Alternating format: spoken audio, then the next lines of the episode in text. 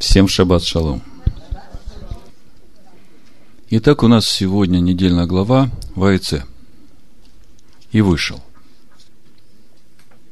Прочитаю несколько стихов, чтобы положить начало разговору. 28 глава, с 10 стиха, книга Барышит, Бытие, написано. Иаков же вышел из Версави, из Баршевы, и пошел в Харан. И пришел в одно место, и остался там ночевать, потому что зашло солнце. И взял один из камней того места и положил себе изголовьем и лег на том месте. И увидел во сне, вот лестница стоит на земле, а верх ее касается неба. И вот ангелы Божии восходят и не сходят по ней. И вот Господь стоит на ней и говорит, «Я, Господь, Бог Авраама, отца твоего, Бог Исаака землю, на которой ты лежишь, я дам тебе и потомству твоему. И будет потомство твое, как песок земной. И распространишься к морю, и к востоку, и к северу, и к полудню, и благословятся в тебе и в семени твоем все племена земные. Вот этот стих дословно то же самое, что Бог говорит Аврааму в Бытие 12 главе. То есть мы видим, как э, благословение Авраама переходит на Ицхака, а теперь Бог об этом же говорит и Якову.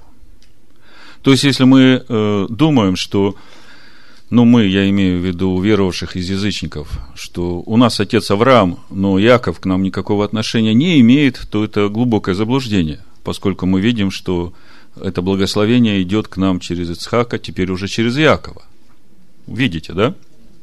И вот 15 стих написано – Бог говорит, и вот я с тобою, и сохраню тебя везде, куда ты не пойдешь, и возвращу тебя в сию землю, ибо я не оставлю тебя, доколю не исполню того, что я сказал тебе. Самый простой вывод – Бог будет с до тех пор, пока не исполнит всего, что он сказал о нем. А что он должен исполнить? Читаю и будет потомство твое, как песок земной. Землю сию отдам потомству твоему. Распространишься к морю, к востоку, к северу и к полудню, и благословятся в тебе и в семени твоем. То есть не только в Иакове, но и в потомках Иакова благословятся все племена земные. Очень интересно. Очень интересно, если смотреть контекст того, что происходит с Иаковом, вплоть до сегодняшнего дня – когда я первый раз начал изучать Тору и доходил до недельной главы в АЭЦ, мне со своим языческим христианским мышлением э, вообще было трудно понять, о чем же говорит эта недельная глава. Ну, правда, Яков женится, э, ему э, ночью как бы подкладывают другую женщину, потом он берет ту, которую любит, потом еще две женщины, и в итоге четыре жены, две из них в непонятном статусе, вроде бы и не жены, но они рождают ему сыновей, да, и человек, который смотрит на это все плотскими глазами, ему вообще трудно понять, о чем же здесь говорится. Вы знаете, когда я сейчас читаю эту недельную главу и понимаю, что вот сейчас Бог как бы закладывает сценарий того, как он будет распространять Иакова, как он будет благословлять через потомков Иакова все народы земные, да, я уже этому радуюсь. Вот э, в псалме, помните, сеял со слезами, пожинать будет с радостью. Помните? Когда мы смотрим на то, что происходит в этой главе с Иаковом, опять же, так же, как и предыдущая глава, прошлый шаббат мы говорили о том, что Авраам, Ицхак и Яков, они уже в Царстве Божьем. И это для нас ну, неоспоримое доказательство того, что это достойный пример для подражания. Я не имею в виду многоженство, а я имею в виду тот путь, который проходят отцы Авраам, Исаак и Яков. И мы говорили, что самое главное – это сокрушенный дух, доверие Богу во всем, и вот эта способность человека дать Богу место в себе и через себя, чтобы он делал то, что Бог хочет делать. Послушайте, э, вот э, даже та ситуация, когда Иаков утром просыпается и видит, что это не Рахиль, а Лея, да, вот я себя оставил бы на место Якова. Я не знаю, что бы я сделал с этим Лаваном. точно бы моя будущая жена осталась бы без своего папы. Но заметьте, как ведет себя Яков. Яков сразу понимает, что суды Бога совершаются. Потому что он не судил сам себя и попал под суд Бога. Заметьте, насколько, как бы через это можно увидеть, насколько суды Бога взвешены. Ты получил благословение первенца, первенца обманом. Теперь ты получаешь первую жену, которая первенец у Лавана, да? Тоже переодетую, так же, как ты получил переодетое это благословение. Я когда на это все смотрю, думаю, Господи, как суды твои взвешены и насколько они справедливы. И смотрите, опять же, рассуждая об Иакове, я вижу одну проблему. Во-первых, мы говорили о первом поколении верующих, об Аврааме, ну, при разборе предыдущих недельных глав, мы видели, что основной путь верующего – это выйти из земли своей, из родства своего, из дома отца своего, да, и в землю, в которую призывает тебя Господь. И мы считали это эталоном, да. Это как бы для всех. И когда мы начали глубже разбираться, в чем суть, мы увидели, что два этапа – доверять Богу и давать место Богу через себя. Э, второе поколение верующих рождаются уже в семье верующих. Им уже не надо ниоткуда выходить, они уже в земле обетованной. Да? И мы видим, что Авраам родил Ицхака. И когда мы смотрим на детей в семье верующих, э, то мы видим, что эти дети уже автоматом впитывают наш образ жизни, наше мышление, наши отношения. И до какого-то времени они этим живут – но когда они становятся самостоятельными, начинают жить самостоятельно, у них начинается тот же путь веры, который проходили мы. Первый этап – научиться доверять Богу, второй этап – научиться давать место Богу через себя. То есть, схема та же самая. Сейчас мы видим третье поколение верующих, то есть внуки. И мы видим, что с внуками Бог обходится очень строго. Несмотря на то, что они внуки, несмотря на то, что они выросли в обетованной земле и Бог не хочет, чтобы его народ покидал обетованную землю. Иакову приходится уходить из этой земли за свои грехи. Вот вы представьте, если бы в тот день, когда Яков получил это благословение, и когда гнев Исаова воспылал на Якова, и когда Ревека сказала, зачем мне в один день потерять обоих сыновей, да? Вот в этот день бы пришел Иаков к Исаву и к Ицхаку отцу своему вместе с мамой – и сказал, знаете, вот э, папа, брат, простите меня, да, я сделал неправду. Я понимаю, что всякая неправда – это грех. Ну, простите меня, я виноват, прошу вашего прощения. Вы знаете, история бы пошла совсем в другом направлении. Но всякое событие в нашей жизни Бог по-любому использует на благо, даже если мы сделаем что-то не так – он это обернет во благо, но нам платить за это придется. И смотрите на жизнь Якова, которая вот через его порождение, помните, мы говорили, всякое дело – это плод, это порождение. И это порождение раскрывает, можно сказать, целую сферу жизни, которая вообще могла бы не прийти в твою жизнь. Жизнь в изгнании, рождение детей всех в изгнании, взаимоотношения такие с э, Лаваном очень напряженные – но по сути, когда я сейчас смотрю на это все духовно, я вижу этот замысел Бога, каким образом будет создаваться Божий народ через Иакова. Каким образом будет исполняться это благословение Авраама, которое перешло на Ицхака, потом переходит на Иакова. Каким образом Бог умножит свой народ, и каким образом это благословение Иакова станет благословением для всех народов. Вот я сегодня хочу об этом говорить, и заметьте, мы прочитали, Бог сам сказал – что он не оставит Иакова, доколе не исполнит всего, что сказал о нем. Вы знаете, почему Бог так сказал? Ну, во-первых, потому что он Аврааму пообещал, поклялся. А потом в десяти заповедях сказано, что благословлю до тысячи родов тех, кто любит меня и соблюдает заповеди мои. То есть, это не говорит о том, что наши внуки будут жить как сыр в масле, да? Но это говорит о том, что Отец Небесный их никогда не оставит, доколе не исполнит всего, что обещал. А их жизнь будет зависеть от того, насколько они будут ходить в страхе Господнем и в послушании Его заповедям. Потому что даже сделав заповедь, если мы научим их ходить с раскаянным сердцем перед Всевышним, то тогда разлитие многих вод, о котором мы в прошлый раз говорили, не достигнет их. Так вот, проповедь я назвал так. Иеремия 1.12.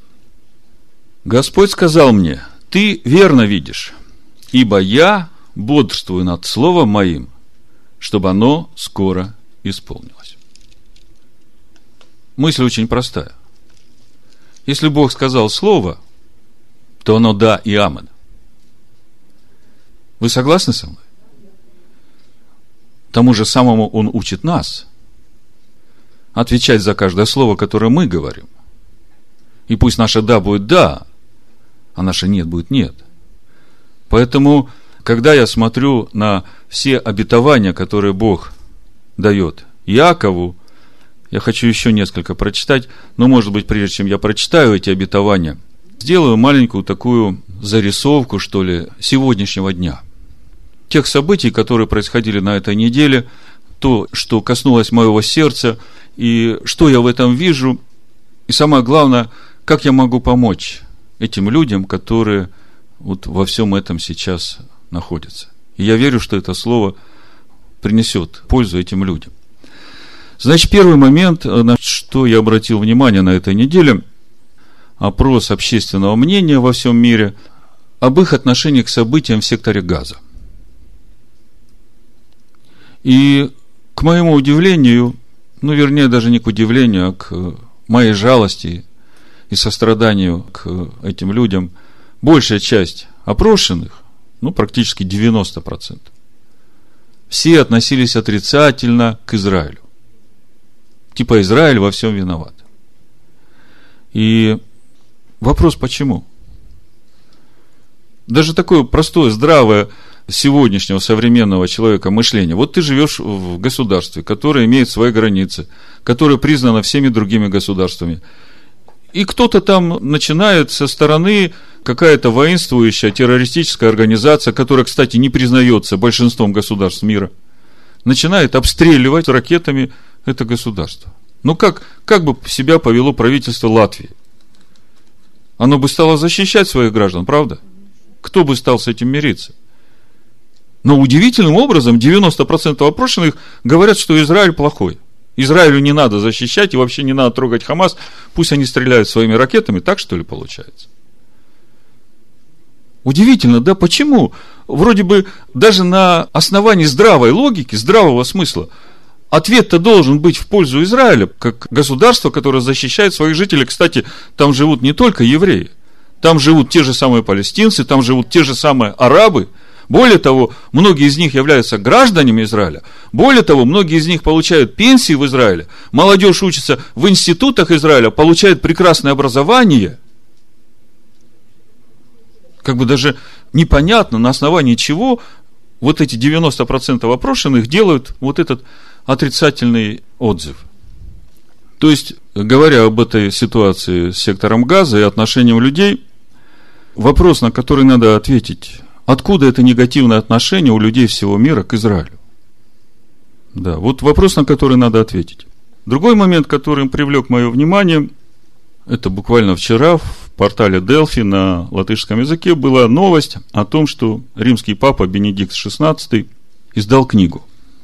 Я эту книгу видел на фотографиях там на сайте, сам ее не читал, но в этой статье приводится несколько выдержек из э, содержания этой книги, и в частности меня привлекла тема, которая там разбирается, тема рождения Иисуса Христа, и констатирует, что дата, вот этот нулевой год от Рождества Христова, который положили в систему отсчета нынешнего календаря, он неправильный. И он там описывает, когда это вошло в эту систему исчисления, кто допустил эту ошибку. И в конце этого обзора, значит, он пишет, вот я дословно цитирую. Мы даже не знаем, в каком году он родился. Речь идет о Иисусе Христе, о Ишуа Машехе. Идея праздновать его рождение в самое темное время, это я цитирую, перевод с латышского, наверняка связана с языческими традициями и зимним солнцестоянием. Радует, да?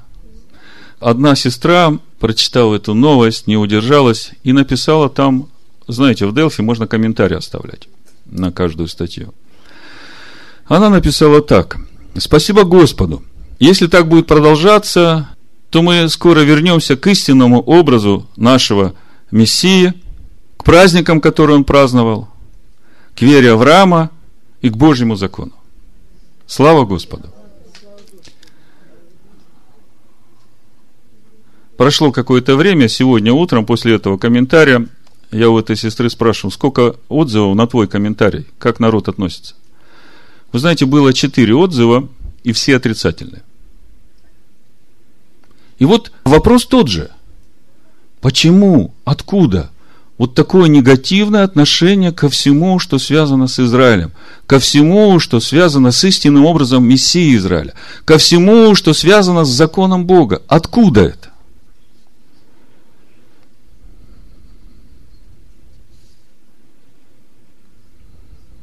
Если вы помните, в первой главе книги, которую я пишу, «Наша брань не против крови и плоти», там я привожу свидетельство Эли Яфы, которая пережила Холокост, которая видела своими глазами, как убивали ее мать. Она пишет так. «Я не в обиде на Бога, только на людей. Я тоже хочу суда, но не в синагоге Ремы». Это она как раз эти слова говорила в синагоге Ремы, когда говорили о жертвах Холокоста. Я бы отдала под суд каждый западный университет и каждую библиотеку, ибо там свили свои гнезда тысячи злых слов, направленных против древнего народа. Эти слова как кинжалы, утаенные под камуфляжем истины в кавычках и науки в кавычках. Я хочу отдать под суд кафедры бесчисленных церквей, где ненависть горела вечным огнем. Я хочу судить железнодорожников с их красными флажками за то, что они работали, как обычно, в те дни, когда поезда шли в эти концентрационные лагеря. Я хочу судить врачей в их белых халатах за то, что они могли так спокойно убивать. Я хочу судить цивилизацию, в которой человек оказался таким жалким существом. Но судить Бога, какие ему можно предъявить обвинения? Судить его за то, что он дал человеку право самому выбирать, между добром и злом? Вопрос. Вот вам и ответ. Откуда такая ненависть к Израилю и к Божьему закону? И я понимаю, разделяю радость этой сестры, которая написала такой отзыв на эту книгу Бенедикта XVI. Я вижу в этом э, большое событие. Это начнет разворачивать людей к тому, что говорится в Писаниях – в частности, Захария 8.23. Я прочитаю эти два места, и потом уже перейдем к недельной главе. Как проповедь называется? Я бодрствую над словом моим, чтобы оно скоро исполнилось. Бог сказал. И всякое слово исполнится то, что Он сказал. Так вот, Захария 8.23 написано, это мы знаем, одно из мест, которое дает нам разумение всего, что будет происходить в последние дни. Захария 8.23 написано, так говорит Господь Саваоф, будет в те дни, возьмутся десять человек из всех разноязычных народов, возьмутся за полу Иудея и будут говорить, мы пойдем с тобою, ибо мы слышали, что с вами Бог. Еще к этому же месту Иеремия, 16 глава, 19 стих. Господи, сила моя и крепость моя, и прибежище мое в день скорби. К Тебе придут народы от краев земли и скажут, только ложь наследовали наши отцы, пустоту и то, в чем нет никакой пользы. Это слово Господа. И я вижу, что сейчас уже начинает исполняться это слово, потому что Бог бодрствует над этим словом. И когда я переживал вот все эти отзывы, все это отношение людей, все это невежество, всю эту темноту, я думал, как, как к этому отнестись? Как на это реагировать? Обидеться и отвернуться? И сказать, сами виноваты? Вы знаете, это не позиция нашего Бога. Бог ищет хотя бы одного человека, который бы стал ходатайствовать за весь город стоял в проломе за город. И поэтому я понимаю, что людям надо просто нести слово. Людям надо говорить, людям надо открывать Писание, потому что большая часть из этих верующих, которые позволили обмануть себя, которые веру свою строят только на книгах Нового Завета, они вообще не знают, что написано в Торе и пророках. А те, которые учат их Новому Завету, они все слово используют под э, подтверждение своих выводов, своих доктрин. Хотя должно быть наоборот. Нам нужно учиться раскрывать Слово Божие. Вот смотрите, даже в сегодняшней недельной главе, вы помните этот эпизод, когда Яков приходит в Харан, и там три стада со своими э, овцами, да, и не могут э, камень отвалить. А камень, когда я читаю слово камень, я понимаю камень, который краеугольный, на которого кто упадет, разобьется, и который на кого упадет, того раздавит. И они не могут его сдвинуть с места, этот камень. А вот Яков приходит и спокойно его снимает. И что происходит? Реки живой воды начинают течь. То есть, простая мысль. Ни христианство, ни мусульманство. Я не знаю, кто третье стадо, там три стада было. Но они не могут сами отвалить этот камень. Только иудейское мышление, только Яков, знающий Тору, со своим Мессией, да, может раскрыть этот колодец. Но это один из штрихов. А по сути, то, что происходит в сегодняшней недельной главе, если смотреть глобально, мы видим, как будет формироваться Божий народ. Яков будет в изгнании. И все дети, кроме Вениамина. И мы поговорим потом об именах и о том, э, что стоит за каждым именем. Это ступени духовного роста каждого человека, ставшего на путь познания Бога. Все дети рождаются вне обетованной земли. То есть, это недельная глава, которая на первый взгляд кажется совсем непонятной, она несет в себе такую глубину, через нее открываются замыслы Бога вообще о том, как все будет происходить. И заметьте, при этом мы видим, что Якову совсем непросто. Якову со своим характером совсем непросто. Хотя при всем при этом, возвращаясь к началу, то, с чего я начал говорить, Бог бодрствует над своим словом, и он по-любому исполнит все, что он сказал, то при всем при этом, э, я так понимаю, проблема не с тем, что слово Бога не исполнится, а проблема у тех, которые не могут уразуметь это слово. Понимаете, проблема у тех, которые ходят в невежестве, не зная этого слова, которые отвергают это слово. Вот проблема у тех.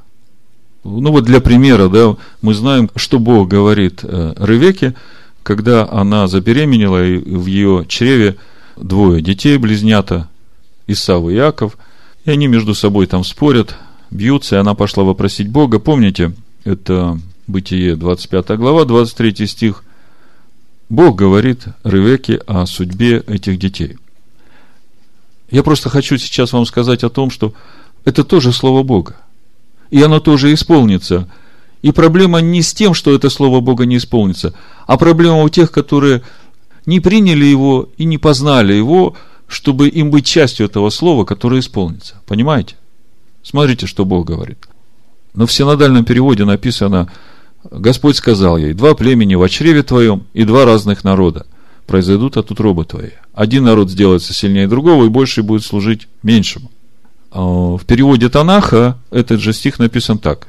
«И сказал Господь ей, два племени в чреве твоем, и два народа из утробы твоей расходятся.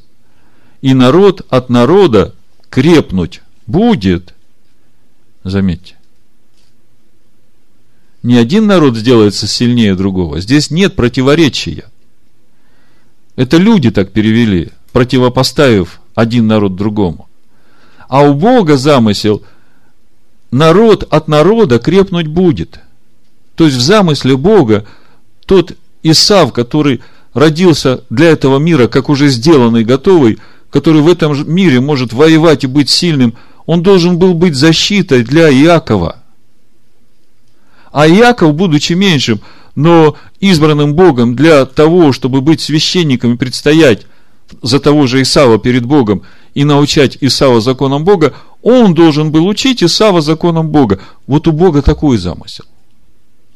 И вы знаете, и именно это исполнится, я уверен в этом. Один иудейский мудрец 9 века, вы его не знаете, в русских переводах этого нигде не найдешь, он сказал, что я вижу, что именно Исав построит третий храм для того, чтобы Иаков там служил для Исава. Интересно, да? Это 9 век, иудейский мудрец говорит.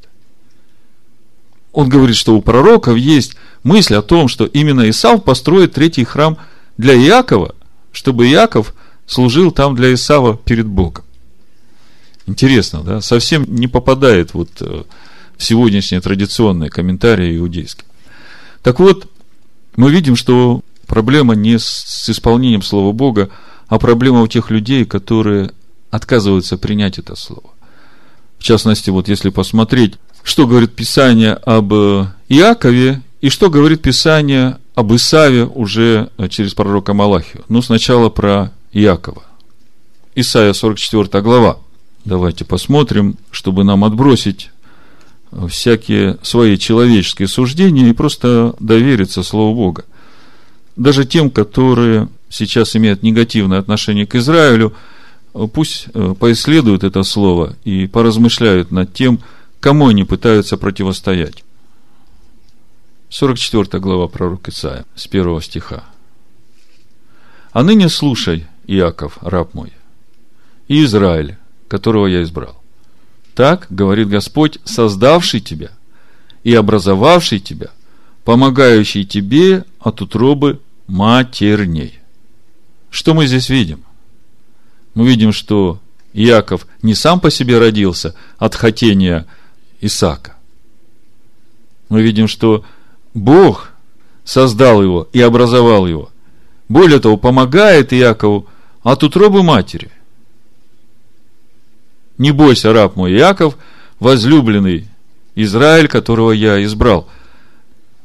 Мы понимаем, что у Иакова, как рожденного по плоти и несущего в себе генетику того же Лавана, да, через э, свою маму, потому что мама Иакова, она сестра Лавана – родная. Да? То есть мы от этой наследственной генетики э, можем избавиться только через обрезание нашего сердца, давая место Машеху. Вы понимаете? И у каждого своя генетика, да, и у каждому свой путь обрезания надо происходить. И проблема не с этим. Слово говорит, что Бог избрал Иакова от начала. Он его образовал и поддерживает от утробы матери. И в начале недельной главы мы читали, что Бог не оставит Иакова доколе не исполнит всего, что он сказал о нем. Вы понимаете, насколько это глобально?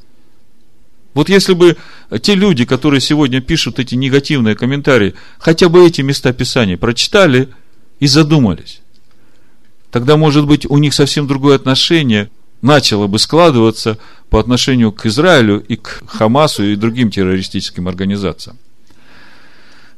Смотрите, что в отношении к Исаву. Бог для Исава усмотрел роль защитника для Якова в этом мире, который делал все для того, чтобы Яков мог заниматься служением Всевышнему. Если бы Исав это понимал и принимал, то у него была бы совсем другая судьба. Но я не могу сказать, что весь Исав этого не понимает и не принимает. Я могу сказать, что проблема именно у того Исава, я говорю о потомках его, которые вот не хотят это принять. И вот то, что сегодня говорит Бенедикт XVI в своей книге, это говорит о том, что у Исава начинает что-то меняться. Исав начинает видеть свое место. Слава Богу. Так вот, смотрите, что Бог говорит о Исаве. Малахия, первая глава, первый стих, мы читаем пророческое слово Господа к Израилю через Малахию. Я возлюбил вас, говорит Господь. А вы говорите, в чем явил ты любовь к нам? Не брат ли Исав Иакову, говорит Господь. И однако же я возлюбил Иакова, а Исава возненавидел. Заметьте, вот это слово возненавидел, то, что мы читаем в переводе синодального текста, на самом деле в оригинале здесь стоит слово корень шани, шанети. Ахат Штаем. То есть, э, речь идет о втором.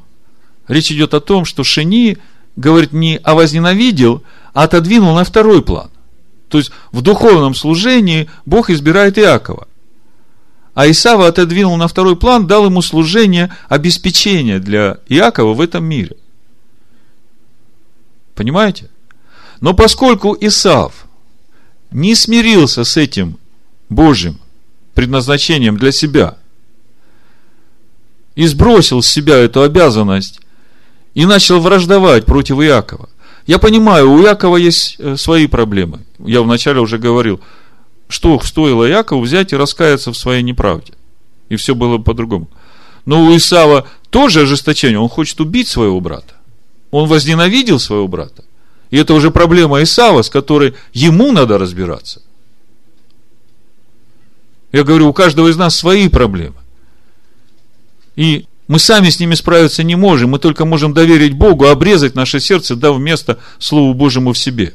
И вот если бы сегодня Исав услышал это слово, которое я говорю, и дал ему место в себе, то вот эти все противники, которых там 90%, они бы получили обрезание для своего сердца и дали бы место Богу в себе – Именно так проходит обрезание нашего сердца, когда мы даем Слову Бога жить в нас, а не своим амбициям.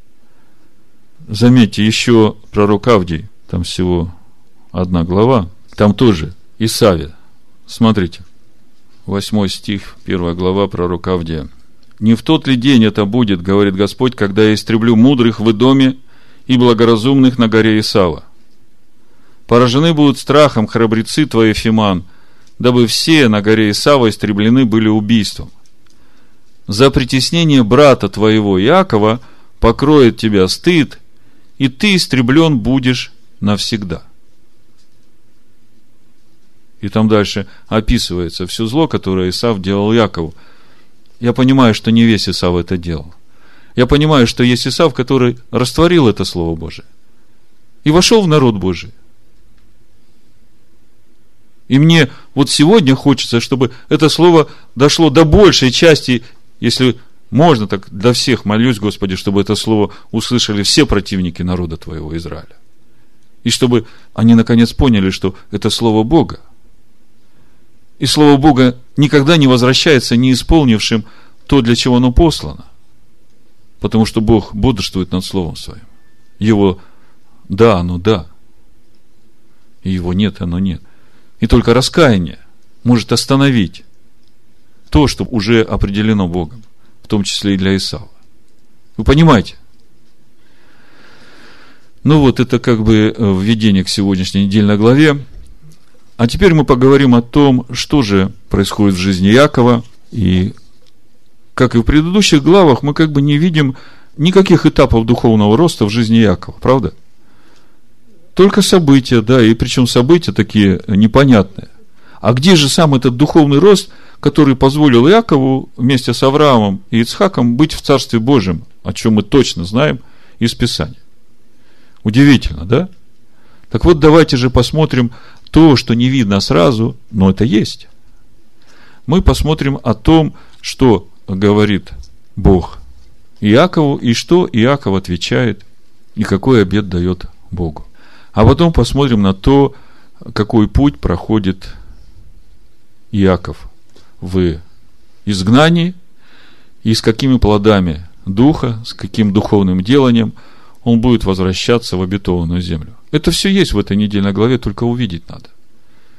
Вы понимаете, что Тора сразу не раскрывается. И глупец тот, который думает, что внешнее событие, которое описано, это и есть Тора. Помните, один мудрец сказал, Ягуда Галевия – что это всего лишь одежды. Одежды, которые одеты на тело. А тело – это заповеди Бога. И в зависимости от того, каким образом соблюдаются заповеди Бога, именно о таких событиях мы и читаем, которые говорят о том, какое следствие будет от соблюдения или несоблюдения. А в теле есть еще душа. Это тот дух живой, который животворит это слово. Это сущность Всевышнего. И когда мы становимся одно с этим телом, мы и обретаем сущность, сущность единого. Становимся причастниками божеского естества, как говорит апостол Петр. Итак, возвращаемся в нашу недельную главу, 28 глава, 10 стих. Яков же вышел из Версавии и пошел в Харан. И пришел в одно место и остался там ночевать, потому что зашло солнце. И взял один из камней того места и положил себе изголовьем, и лег на том месте, и увидел во сне, вот лестница стоит на земле, а верх ее касается неба. И вот ангелы Божии восходят и не сходят по ней. Ну, здесь остановлюсь, несколько слов скажу об этой лестнице.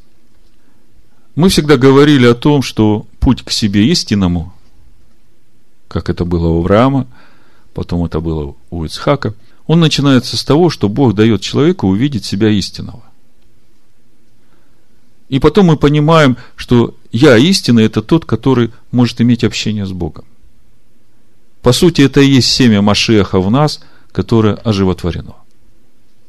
Когда мы говорили о сотворении человека, мы говорили о том, что Бог сначала сотворил небеса, потом сотворил землю. Сотворив небеса, Он сотворил все, что там есть в небесах. И сотворив землю, Он сотворил сразу все, что есть на земле, хотя этого еще не было видно. И потом творит человека. И главный замысел сотворения человека, он предназначен для того, чтобы объединить в себе небесное и земное. И может он это сделать именно через э, то, чтобы небесному дать жить в себе земном. Понимаете? Так вот, вот эта лестница, вот этот духовный образ, который во сне начинает, Бог показывает Иакову, это сам Иаков. Это тот Иаков истинный, который предназначен Богом соединить земное и небесное. И по сути это духовный путь, духовный рост каждого, ставшего на путь Господень. И когда мы видим, что ангелы начинают сходить и, и подниматься по этой лестнице, вы знаете, когда вы даете место в себе Богу, и Бог начинает через вас делать свои дела в этом мире, то каждое ваше слово будет исполнено. И исполнять будут вот те ангелы, которые будут спускаться с небес, потому что они суть духи служебные. Теперь вы должны понимать, насколько важно ваше слово, которое вы говорите. Чтобы это было не пустое человеческое слово, а слово, сказанное Богом. И вам тогда не надо сомневаться совсем в том, что оно не будет исполнено. Вы представьте, какое могущество. Помните, Иешуа удивился этому э, сотнику италийскому, он говорит, я и в Израиле не нашел такой веры. Он говорит, это же просто, у меня тоже есть подчинение воины. Я им говорю, они идут делать, что я им говорю, я только говорю. Послушайте, в вашем подчинении тысячи ангелов. Вы только этого еще не поняли. Вы с этим еще не жились, потому что Писания еще не живут в вас в той степени, как должны. Потому что когда Слово начнет жить в вас, тогда уже не вы будете жить, а Слово. Амен. Амен. А слово кто есть? Машех. Ну вот, Иаков видит лестницу и ангелов. Иешуа говорит, вот отныне вы будете видеть Сына Человеческого и ангелов, сходящих э, туда-сюда. Помните, Иешуа сказал? Почему он так сказал? Потому что Царство Божие приблизилось, потому что Иешуа это тот человек, в котором Бог уже живет на земле, в этом мире. И апостол Иоанн говорит, мы видели это чудо. Мы видели, что это возможно, что Бог может жить в человеке, который ходит по земле. И мы возвещаем вам его славу. И мы говорим вам о том, что каждый человек, который примет Мессию Израиля в свое сердце, он будет тоже делать такие же дела, как делал Ишуа Машиах, и больше, сам Ишуа говорит. Я понимаю, что сразу трудно вместить это в сердце. Поверьте, придет это в нашу жизнь. Уже приходит. Аллилуйя. Так вот, Яков спит и видит этот сон. Это не просто сон. Бог ему разворачивает Якову весь путь, который надо будет проходить Якову. Помните, притчах написано мудрость разумного, знание пути своего. И Яков видит весь этот путь, который ожидает его, путь его духовного роста. И вот Господь стоит на ней и говорит, я Господь на лестнице, Бог Авраама, отца твоего, Бог Исаака. Землю, на которой ты лежишь, я дам тебе и потомству твоему, и будет потомство твое, как песок земной, и распространишься к морю, и к востоку, и к северу, и полудню, и благословятся в тебе и в семени твоем все племена земные. Помните, когда Бог сказал Аврааму о том, что его потомки наследуют землю, Авраам смутился. Он говорит, почем я узнаю? Я ведь понимаю, что главное условие наследования этой земли – это духовное семя. Это не прямые мои потомки по плоти, это духовные потомки, которые пройдут тот же путь, который я пройду. Это 15 глава Бытия, мы уже несколько раз об этом говорили, в книге об этом написано – и вот Бог говорит Иакову о том же. И Иаков понимает, что просто так это не будет происходить. Должна в Иакове произвестись определенная, конкретная духовная работа. Конечная цель которой – объединить небо и землю в Иакове. А если по-простому, дать Богу жить в себе. Возлюби Господа Бога всем своим сердцем. Человека, сделанного из праха, всей своей душой, душой, которая в крови человека, сделанного из праха, всем своим разумом, человеческим разумом, всей своей силой, человеческой силой.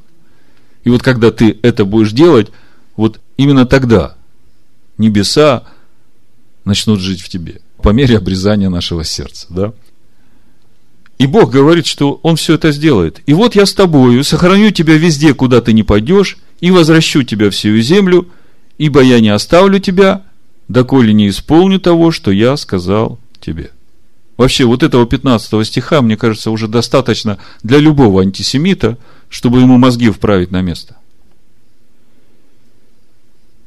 Или, может быть, он хочет бороться с Богом, тогда пожалуйста. Чем это закончится, мне жаль его. Господь да помилует его. Яков пробудился от сна своего и сказал, истинно Господь присутствует на месте сем, а я и не знал.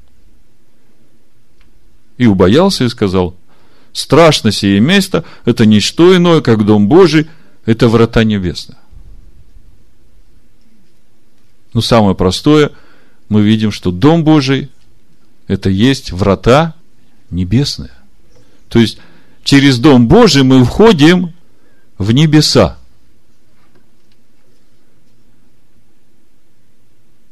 Именно поэтому Иешуа сказал, что Царство Божие внутрь вас.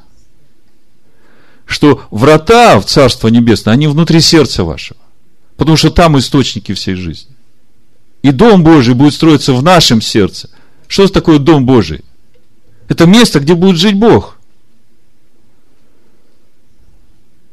И если на земле, в твоем сердце, будет место, где будет жить Бог, Дом Божий, то это и будет э, врата для небес, которые будут на земле творить волю Божию. 18 стих. «И встал Яков рано утром, и взял камень, который он положил себе изголовьем, и поставил его памятником, и возлил елей наверх его. И нарек имя месту тому Бейт-Эль». Мы читаем в Эфиле, на самом деле Бейт-Эль дом Бога. Заметьте, вот этот сам жест. Взял камень, облил елеем. Э, здесь много символов. То, что я вижу, это оживление камня Духом Божьим и превращение его в Дом Божий. Сердце было каменное, стало плотяное. Машиах, который умер в тот день, когда Адам согрешил, оживотворен. И все это делает Бог. И вот 20 стих. И положил Иаков обед, сказав, если Бог будет со мною и сохранит меня в пути сем, в который я иду. Но мы, когда читаем плотскими глазами, мы думаем, что Иаков говорит о пути в Харан, возвращении обратно, да, о всем, что там происходит. Но заметьте, все, что делает сейчас Иаков, оно ведь связано с тем сном, который видел Иаков. Вы согласны со мной? И тогда все, что здесь говорит и делает Иаков, оно обретает совсем другой смысл. И путь, в который собрался идти Яков, заметьте, он сказал, что я иду, он сказал, что я согласен идти этим путем, я согласен стать этой лестницей. И я понимаю, что я один ничего не смогу сделать, поэтому он говорит, если Бог будет со мной на этом пути и даст мне хлеб. О каком хлебе речь идет? О Слове Божьем. То, что ты ешь, то то и есть. А если мы говорим о духовном Иакове, то понятно, что речь идет о духовном хлебе. И одежду одеться. О какой одежде идет речь? О славе Божией. О праведности. Вот Исайя 64, 6. Все мы сделались как нечистые, и вся праведность наша, как запачканная одежда. 2 Коринфянам 5 глава, с 1 стиха. Ибо знаем, что когда земной наш дом, эта хижина, разрушится, мы имеем от Бога жилище на небесах, дом нерукотворный, вечный, который уже в сердце твоем. От того мы и воздыхаем, желая облечься в небесное наше жилище. Только бы нам и одетым не оказаться нагими. Помните, когда Адам и Ева почувствовали себя нагими? Увидели, что они наги – и это произошло именно тогда, когда ушли одежды славы с них. Так вот, Иаков говорит, если ты мне дашь хлеб и одежду одеться. Вообще здесь 118 псалом, я просто вижу, вот он у меня перед глазами. 26 стих, 118 псалом, Давид говорит, «Объявил я пути мои, и ты услышал меня. Научи меня уставом твоим, дай мне уразуметь путь повелений твоих, и буду размышлять о чудесах твоих. Удали от меня путь лжи, и закон твой даруй мне. Я избрал путь истины, поставил пред собой суды твои. Я прилепился к откровениям твоим, Господи. Не постыди меня. Потеку путем заповедей твоих, когда ты расширишь сердце мое. Видите, то же самое мы видим и у Якова. Яков на себя не берет эту ответственность стать Домом Божьим. Но Яков говорит, я объявил путь свой. Я отправляюсь в этот путь. И если ты будешь со мной, Господи, а Бог сказал, что будет, дашь мне хлеб, дашь мне эти одежды славы, то смотрите, что он говорит дальше. И я в мире, в шаломе возвращусь в дом отца моего, Авраам и Ицхак уже стали обителю Бога. И будет Адонай моим Богом, тут тетраграмматон стоит, по сути, речь идет о том, и Бог станет моим всесильным, вот эта фраза, она в русском языке ничего не говорит. Если посмотреть, ну, хотя бы э, Левит, 22 главу, с 31 по 33 стих, то здесь уже можно что-то больше увидеть. «И соблюдайте заповеди мои, исполняйте их, я Господь». Тетраграмматон стоит здесь. «Не бесчестите святого имени моего, чтобы я был святим среди сынов Израилевых, я, Господь, освящающий вас». То есть Он, живущий в нас, освящает нас, который вывел вас из земли египетской, чтобы быть вашим Богом. Дословно написано, чтобы быть вашим Илогим, чтобы быть вашим всесильным. О чем речь идет? Да все о том же, когда уже Бог во мне живет, и когда Он через меня говорит Слово, то оно не возвращается тщетным. Уже все делается, потому что Бог говорит, Бог делает. Вы понимаете? Вот через то, что Он живет во мне, освещает меня, Он становится моим всесильным. Я говорил о том, что мы еще не уразумели, насколько мы ценны для этого мира. И как много Бог может сделать через нас, нам только надо сказать слово. И ангелы сразу побегут по лестнице, быстренько исполнять то, что Бог говорит через вас. Слава Господу. И вот 22 стих Яков продолжает то этот камень, который я поставил памятником, будет Домом Божьим. То есть, если вот это все произойдет, то вот это каменное сердце, которое я возлил елеем, как пророчество на будущее, да, как то, что должно исполниться, то оно точно будет обителю Бога. Сердце Якова, да? И из всего, что ты, Боже, даруешь мне, я дам тебе десятую часть. Речь не идет здесь только о десятинах материальных приношений. Речь идет о том, что десятую часть своего времени и днем, и ночью ты будешь уделять Всевышнему. Каждый день. Как вы видите, Яков, сознавая всю свою человеческую немощь и несовершенство, он выбирает стать на этот путь Господень. Более того, он берет обед.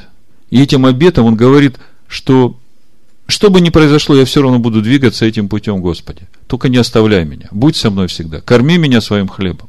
Одевай меня в свою одежду. Расширяй сердце мое. И я буду течь путем заповедей Твоих. Если ты все это сделаешь. Почему я так подробно вам об этом говорю? Чтобы вы, стоя перед Богом, всегда знали, как вам молиться, чего просить. Чтобы вы не брали на себя больше, чем вы можете. Единственное, то, что мы можем, это дать добро Богу, обрезать ваше сердце. Амен.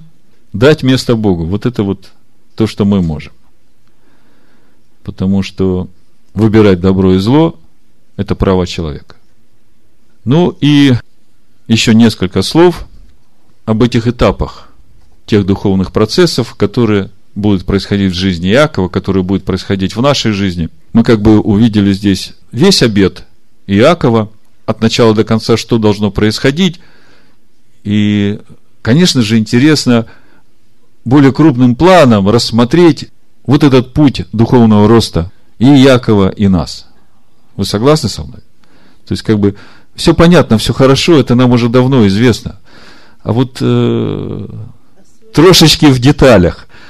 Так вот, э, весь этот путь можно увидеть в тех именах сыновей, которые рождаются у Якова, как плоды его жизни. Реувен, первый сын. Происходит от двух слов. Ра – видеть, Бен – сын. Видеть сына. Года три назад у меня была такая проповедь. Видишь ли ты сына? Совсем недавно получил в обратной связи на сайте коротенькое письмо Одна сестра очень благодарит за эту проповедь «Видишь ли ты сына?». Вы, наверное, уже ее и забыли. Рекомендую послушать. Все начинается с того, чтобы нам увидеть истинный образ сына. И вот когда ты начинаешь видеть этот образ сына, ты начинаешь видеть себя истинного, куда тебе надо идти. С этого все начинается. И когда ты говоришь «да», я хочу, тогда все начинается в твоей жизни. И по сути это происходит в тот момент, когда ты каешься перед Богом и просишь простить тебя за все твои грехи и возродить сына в твоем сердце, чтобы ему жить там. И это происходит, мы видим, э, второй сын, Шимон, происходит имя от глагола шма, шима, слышать. Мы э, в Евангелии от Иоанна, в третьей главе, как раз об этом мы читаем. В восьмом стихе. Дух дышит где хочет, и голос его слышишь, а не знаешь, откуда приходит и куда уходит. Так бывает со всяким рожденным от Духа. Он начинает слышать. Значит, первое, увидел сына. Второе, начинаешь слышать, будучи рожденным от Духа, то есть этот сын возрожден в тебе. Просто, да? Следующий сын, который рождается у Якова, Леви. Лава – это прилепляться. Очень глубокое имя. Если мы откроем Второзаконие, 13 главу, 4 стих, то там всего в одном стихе мы увидим весь процесс, который вложен в это слово «прилепляйтесь». Давайте прочитаем. Я думаю, что это поможет каждому из нас проверить себя и сегодня, и всякий раз – когда мы делаем внутреннюю бухгалтерию, стоя перед Господом, насколько мы правильно стоим перед Ним. Значит, э, четвертый стих. Господу Богу вашему последуйте и Его бойтесь. Просто отмечайте себе глаголы. Последуйте, бойтесь. Заповеди Его соблюдайте. Значит, последуйте, бойтесь, соблюдайте. И глаза Его слушайте последуйте, бойтесь, соблюдайте, слушайте. и ему служите, служите, и к нему прилепляйтесь. Если теперь все вместе сложить, то суть нашего прилепления к Господу каждый день и во всякое время. Следовать за Ним, ходить в страхе перед Ним, заповеди Его соблюдать, глаз Его слушать, Ему служить, к Нему прилепляться. Просто и непросто. Но, по крайней мере, понятно, чего от тебя хотят. Следующий сын, который рождается у Якова, Егуда. Гаада – это хвала. Восхвалю Господа. О чем здесь речь идет? Если просто, то 1 Коринфянам, 31 стих, нам говорит, чтобы было, как написано, хвалящиеся, хвались Господом. Что значит хвались Господом? Являй Бога собой, своей жизнью, своими словами, своими мыслями, своими поступками. Амин. После Ягуды следующий сын это Дан. Это суд. О чем речь идет? Мы видим, что суд Божий происходит всегда. Особенно у тех, которые стали на путь следования за ним, как мы видим это в жизни Якова. И весь вопрос в том, каким образом этот суд будет происходить в нашей жизни. Есть два варианта. Или Бог будет нас судить, или мы сами себя будем судить. И что для нас лучше, мне кажется, 1 Коринфянам 11.31 однозначно дает ответ, что лучше, чтобы мы сами себя судили. Да? Сейчас я прочитаю. 1 Коринфянам 11.31. Ибо если бы мы судили сами себя, то не были бы судимы. Будучи же судимы, наказываемся от Господа, чтобы не быть осужденными с миром. Видите, как все работает? То есть, э, у нас всегда есть два варианта. Или мы признаем свои ошибки и судим сами себя, или же мы упорствуем в своем грехе, и тогда будем судимы Богом. И все это только для того, чтобы не быть осужденными с миром. От того многие из вас немощные и больные немало умирают. Поэтому всякий раз, когда ожесточаешься и начинаешь упорствовать, подумай, что для тебя лучше? Судить себя самому или дать, чтобы Бог тебя судил? Конечно, лучше самому себя судить. Следующий сын, который рождается у Якова, это Нафтали. Это мое борение. Гад прибавилось и Ашер, Асир, блаженство. Я их объединю одним местом Писания, это 2 Коринфянам, 1 глава, со 2 по 7. То есть мы видим, что стать лестницей в небо – это очень непростой процесс. И при всем при том, что, увидев сына, мы получили рождение свыше и начали прилепляться к нему и делать все, что он говорит, и слушать голос его, и начинаем хвалиться Богом, мы понимаем, что всякий раз нам надо бодрствовать, чтобы судить себя самому, потому что мы все много согрешаем. И следующий сын, который рождается, это мое борение. Это вот та моя борьба каждый день, когда я борюсь с самим собой. Ради того, чтобы Богу жить во мне. И когда я борюсь, и суть этой борьбы в том, чтобы обрезать свое сердце от того, что противится, и дать место Богу. То есть, это гад, это прибавилось. То есть прибавляется Бога. Когда я обрезаю сердце, Бога во мне прибавляется. И когда Бога во мне прибавляется, там, где я страдал и мучился все время, ходя вот в этом борении, противлении, да, туда приходит блаженство, туда приходит мир и покой. Понимаете? Так вот, в этих именах Нафтали, Гат и Асир как раз этот процесс и оговорен. Борение прибавилось блаженство. Видите? И это же самое мы видим в Коринфянах, во втором Коринфянах, первая глава, со второго по седьмой стих, давайте я прочитаю. 2 Коринфянам, 1 глава, со 2 по 7 стих. Благодать вам мир от Бога Отца нашего и Господина Ишуа Амашеха. Благословен Бог и Отец Господина нашего Машеха Ишуа, Отец милосердия и Бог всякого утешения, утешающий нас во всякой скорби нашей, чтобы и мы могли утешать находящихся во всякой скорби тем утешением, которым Бог утешает нас самих. То есть Павел говорит, что мы проходим через какие-то скорби, и находясь в этих скорбях, мы получаем утешение от Бога.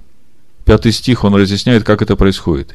Ибо по мере, как умножаются в нас страдания Христовы, умножается Христом и утешение наше. Каким образом это происходит?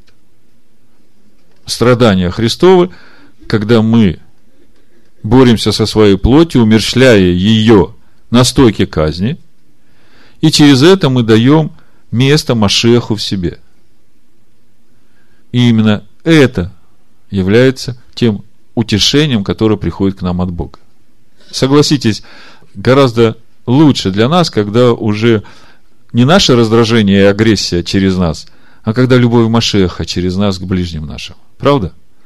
Но это же сразу не приходит в нашу жизнь.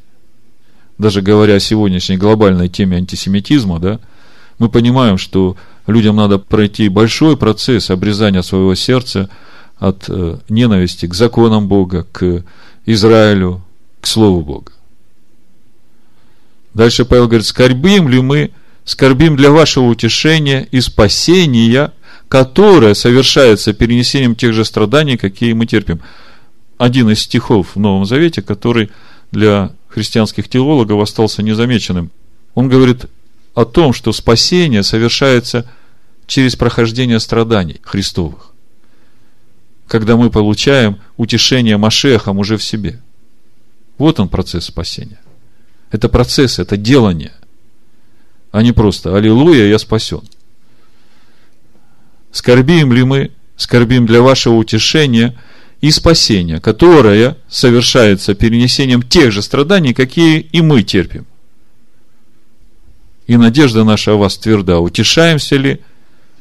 Утешаемся для вашего утешения и спасения – зная, что вы участвуете как в страданиях наших, так и в утешении.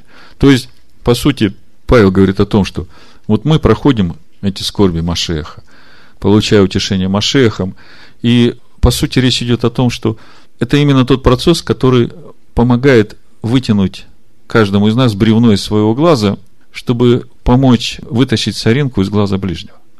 Когда мы получаем утешение Машехом, это и есть вот то, когда мы вытягиваем бревно из своего глаза. Понимаете? Это наше «я», которое заслоняет нам видеть ближних своих глазами Бога. А когда мы уже проходим через этот путь страдания, мы понимаем, что ближним нашим, которые еще не прошли этот путь, им тоже надо через это проходить. И мы сострадаем им, потому что они еще не получили то утешение, которое мы получили. И мы их ободряем и говорим, что все будет хорошо, когда обрежешься. И тогда приходит утешение. Амен. Амен. Значит, э, Нафтали, Гад, Асир, Ашер. Борение прибавилось блаженство. Следующий сын Исахар. Значит, э, Иссахар. Еш – это сущность. Сахар – это воздаяние. То есть, о чем речь? То есть, когда ты проходишь вот этот весь процесс, воздаяние для тебя – это сущность. Сущность Божия.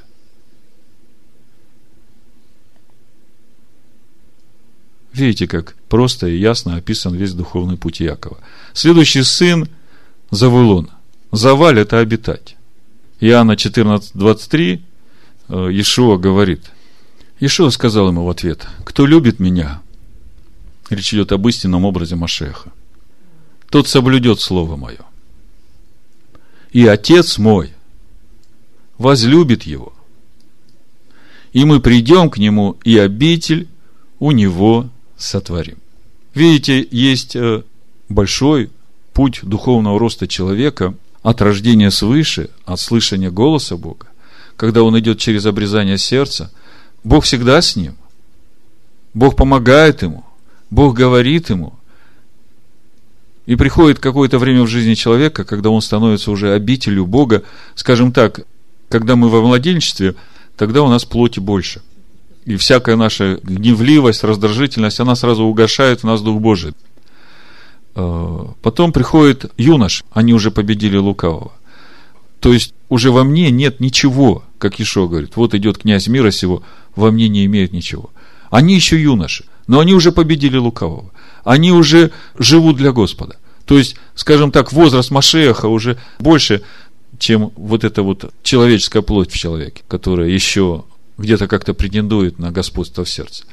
То есть уже этот поворотный пункт перешел, и ты постоянно уже, ну вот как-то сестра спрашивала, а разве так может, что мы всегда можем ходить в присутствии Божьем. Это же очень трудно духовно оставаться все время в присутствии Божьем. Это же очень большое напряжение э, духовное. Вот иногда становишься в молитву, сколько духовной сил надо потратить, чтобы войти в присутствие Бога. А разве можно вот все время ходить э, постоянно в присутствии Божьем? Да, можно, когда уже возраст Машеха в тебе достиг определенного уровня. Мы придем к тебе, обитель у тебя сотворим. Вы согласны со мной? То есть, то, что угошается Дух Божий, это не значит, что ты потерял спасение. Он сказал, что он тебя не оставит, пока не исполнит всего. Поэтому речь не об этом идет. Речь идет о том, как быстро мы растем в полноту возраста Машеха. Только об этом. Так вот, э, Завулон, обитать. Следующий сын Йосиф, Ясав, прибавлять. И когда я думал, а чего же прибавлять, когда ты уже стал обителью, мне в духе пришло притча Иешуа о талантах, Матвея 25-29, я прочитаю, вы сразу поймете, чего надо прибавлять. Матвея 25, 29. Вы помните, там господин дал рабам своим таланты, одному пять, другому два, одному один, и тот, которому один, он его спрятал, да, и пришел господин обратно, и он ему отдает. Господин же его сказал ему, 26 стих, в ответ, «Лукавый раб и ленивый, ты знал, что я жну, где не сеял, и собираю, где не рассыпал. Посему надлежало тебе отдать серебро мое торгующим, и я бы пришед, получил бы мое с прибылью. Итак, возьмите у него талант и дайте имеющему 10 талантов, то есть тому, кто уже стал обителю. Ибо всякому имеющему дастся и приумножится, а у не имеющего отнимется и то, что имеет. Знаете, когда я об этом размышляю, я понимаю, что живя в этом мире, в этом теле, мы не сможем достигнуть всей полноты и совершенства, потому что мы все еще живем в смертном теле. Но когда мы получим вот это тело прославленное, то тогда будет восполнено, то есть даться еще больше тем, которые имеют. То есть все войдут в полноту Машеха. Понимаете? Так вот, Йосеф – и э, заметьте, все эти сыновья рождаются вне обетованной земли. Хотя Царство Божие внутри нас есть, да? И последний сын, у него два имени. Мать его называет Бен Они, сын страдания моего, а отец называет сыном десницы, Бен Ямин. И это то же самое, как я говорил, когда мы проходим эти 42 стоянки в пустыне, в обетованную землю. Помните, для ветхого человека, который переходит от одной стоянки к другой, это постоянно борьба, скорбь, ему тяжело, он плачет, он умирать не хочет для себя, да.